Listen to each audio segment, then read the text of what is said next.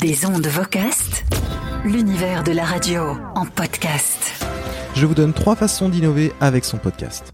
Des ondes Vocast. Les évolutions technologiques permettent d'imaginer de nouvelles formes de production, de diffusion et de monétisation des podcasts.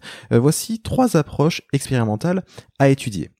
Première approche, proposer euh, des épisodes dynamiques. L'insertion de publicité programmatique est très répandue pour monétiser euh, ces contenus, pour optimiser les campagnes, les spots sont intégrés aux émissions audio selon euh, des conditions spécifiques, localisation de l'auditeur, appareil utilisé, jour et heure de requête, entre autres. Certains acteurs proposent d'aller encore plus loin avec la personnalisation des annonces.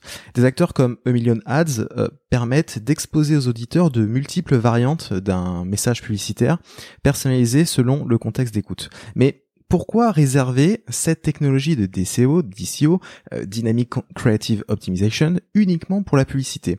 Pourquoi ne pas profiter des outils programmatiques pour créer des épisodes personnalisés par groupe d'auditeurs? Une des premières expérimentations dans ce sens a été réalisée avec le principal réseau de services publics des États-Unis, euh, la NPR. Euh, le podcast Consider This propose une version nationale de l'émission ainsi qu'une partie locale pour certains auditeurs. C'est une, une, partie qui est différente en fonction de la géolocalisation des auditeurs. Le flux RSS et les liens d'écoute sont identiques pour tous, c'est le service de diffusion qui adapte l'assemblage audio. Même principe pour le podcast Mindfacts, euh, qui propose une partie des épisodes aléatoirement euh, différente pour tous les auditeurs en utilisant l'insertion dynamique de l'hébergeur Spreaker. Autre idée intéressante, Brian Barletta euh, du podcast Sounds Profitable qui utilise l'insertion dynamique pour la syndication de contenu au moyen de campagnes paramétrées avec l'hébergeur Wooshka et associées à des URL vastes. Chaque épisode de Sounds Profitable intègre notamment une mouture hebdomadaire d'un autre podcast, Pod News, euh, produit par James Cridlon. Ce dernier s'invite dans chaque épisode de Sounds Profitable pour lister les euh, principales dernières actualités du podcasting. Et donc, si vous écoutez un épisode de Sounds Profitable puis le télécharger de nouveau plusieurs semaines plus tard, vous remarquerez que euh, la partie spécifique avec Pod News a changé, elle est remplacée par systématiquement sa plus récente version. En illustration concrète, eh bien, la partie à partir de maintenant jusqu'au deuxième point est dynamique, mais vous n'avez pas de chance car euh, vous avez là la version euh, sans code permettant de gagner un cadeau. Relancez la lecture, il y a de fortes probabilités que euh, vous finissiez par tomber sur la version avec le code. Deuxième approche, maximiser la disponibilité du média. L'écosystème du podcast est considéré comme ouvert et même décentralisé puisqu'une émission peut être écoutée sur toute plateforme qui supporte la lecture de fichiers audio listés par RSS. Cependant, les épisodes sont toujours diffusés depuis un même point central, euh, le serveur qui les héberge. Pour remédier à cette forte dépendance, il existe des solutions pour distribuer les contenus via un système de pair à pair. Le protocole IPFS, par exemple, permet ainsi d'assurer une résilience aux attaques DDoS, aux censures et aux pannes. Chaque utilisateur du, réseau peut devenir un node, un, un nœud, euh, qui pin, comme on dit, en local, une copie de fichier qu'il télécharge. Appliqué au podcasting, il suffit alors d'un seul node actif qui euh, pin euh, un épisode pour que le média soit disponible auprès de l'ensemble des auditeurs. IPFS Companion, c'est une extension qui permet d'intégrer IPFS à son navigateur euh, web. Alors pour ajouter des, fichiers sans gérer soi-même un nœud IPFS, il existe sinon des, services comme, comme Pinata. En illustration concrète, vous retrouverez dans la description un lien vers un article texte euh, où vous retrouverez euh, le hash euh, IPFS du, du MP3 et vous pourrez accéder à cette version en audio de cet article également sur le réseau IPFS, soit avec votre navigateur et l'extension IPFS Companion, ou soit directement avec un, un lien HTTP sans aucune installation, aucune configuration spécifique. ça, ça passera par une passerelle, on appelle ça une passerelle IPFS.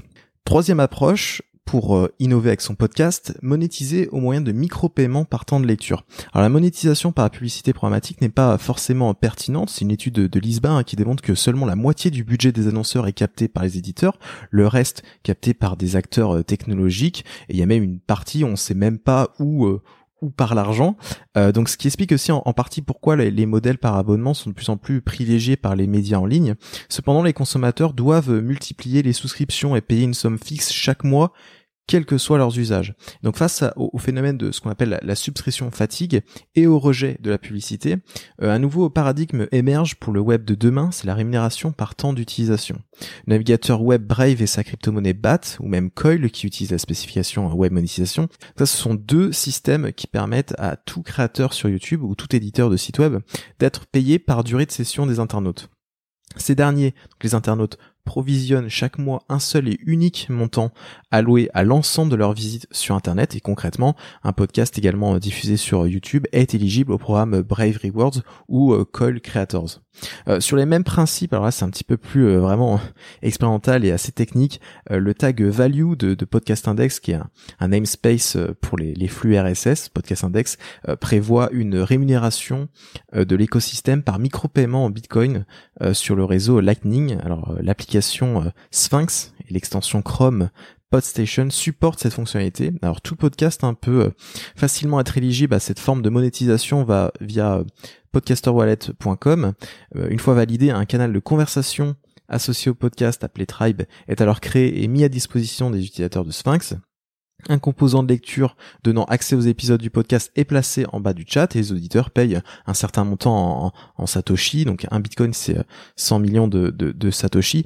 Et donc euh, euh, les auditeurs payent pour accéder au canal du podcast et devenir membre du groupe. Alors chacun peut aussi définir combien de Satoshi ils acceptent de payer par euh, minute d'épisode lu via le player intégré. Mais notons bon que, que voilà l'accès à, l'application Sphinx est, plutôt fastidieuse pour les auditeurs et voilà, disposer d'un node Lightning Network euh, et comprendre comment s'en servir avec Sphinx ou même avec euh, l'extension PodStation, voilà, c'est pas du tout à la portée de, n'importe qui. En illustration euh, concrète, hein, sachez que tout internaute qui a un abonnement Coil et où le navigateur Brave soutient automatiquement par microdon le podcast des ondes Vocast en, proportion du temps passé sur le site web vocast.fr ou la chaîne YouTube où sont euh, également proposés euh, les différents épisodes. Et puis bon, des ondes Vocast euh, est aussi disponible sur sur Sphinx. Vous pouvez les retrouver sur tribes.sphinx.chat. voilà, pour les plus courageux d'entre vous qui voudraient tester, mais c'est c'est quand même assez fastidieux de cette façon-là. Des ondes Vocast.